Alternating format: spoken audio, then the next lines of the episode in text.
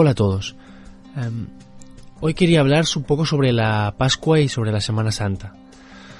No es un tipo de, de lección que había pensado inicialmente para esta colección, porque en realidad ya tengo una colección que es sobre fiestas y tradiciones y seguramente en ese lugar quedaría más ah, ubicada, pero no he tenido tiempo. Esta semana ha sido muy caótica, los niños no iban a la guardería, han estado malos, eh, yo, también he estado malo y no he tenido tiempo para redactar eh, una, una lección como Dios manda. Y he pensado que el, así improvisada era más rápido y como que en realidad ya ha pasado la Pascua, pues eh, tampoco quería alargarlo mucho, sino ya no tenía sentido crear la lección. Así que voy a hacerla así improvisada. Mm, no voy a hablar de la Pascua ni de la Semana Santa en el sentido más eh, estrictamente religioso, eh, simplemente en cómo se vive, por lo menos aquí en Cataluña. Es verdad que en otras zonas de España, como en Andalucía, por ejemplo, se vive más intensamente.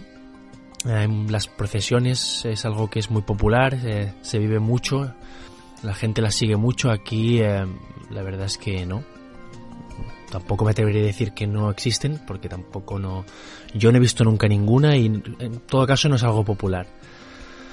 Aquí lo que se vive, lo que se celebra especialmente es. Eh, bueno, durante la cuaresma, durante las Semanas Santas, por ejemplo, hay un dulce típico en, en, las panaderías que se puede encontrar, que son los buñols, que es una especie de, de bola eh, bueno, dulce con un poco de anís, que a veces va rellena de crema, que se es típica para de estas fechas.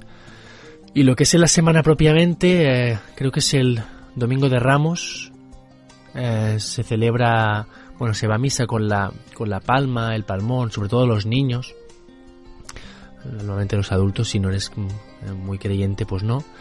Eh, efectos prácticos, eh, Aquí es fiesta, por ejemplo, en Cataluña el, viernes y el lunes. Creo que en otros lugares de España también es, fiesta el jueves en lugar del lunes. Aquí no, aquí es el, viernes y el lunes. Y lo típico de la Semana Santa, bueno, de la Pascua, es el, último día, el domingo, ahí el lunes, eh, es la mona. Eh, la mona es un, es un pastel eh, que suele contener, suele llevar huevos de chocolate o figuras. Ahí en las panaderías, en los hornos y las pastelerías se encuentran a veces también, pues, figuras de chocolate, casas, coches, personajes famosos, eh, futbolistas, ese tipo de, de, personajes o de, de, eventos.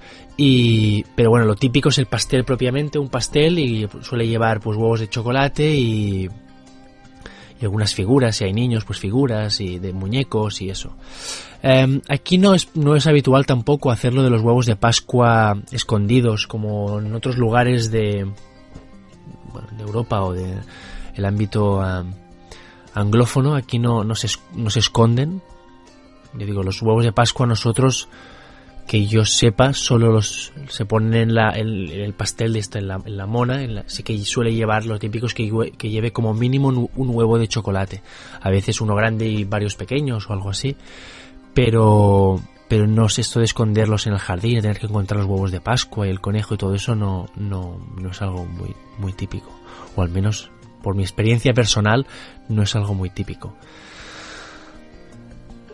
en realidad ya se ha acabado este año. Ya ayer hicimos la mona con los niños nosotros. Les encantaron los muñecos de, de Ice Age y de Madagascar, que ahora son dos películas de dibujos animados que están super viciados y, fue un éxito, la verdad.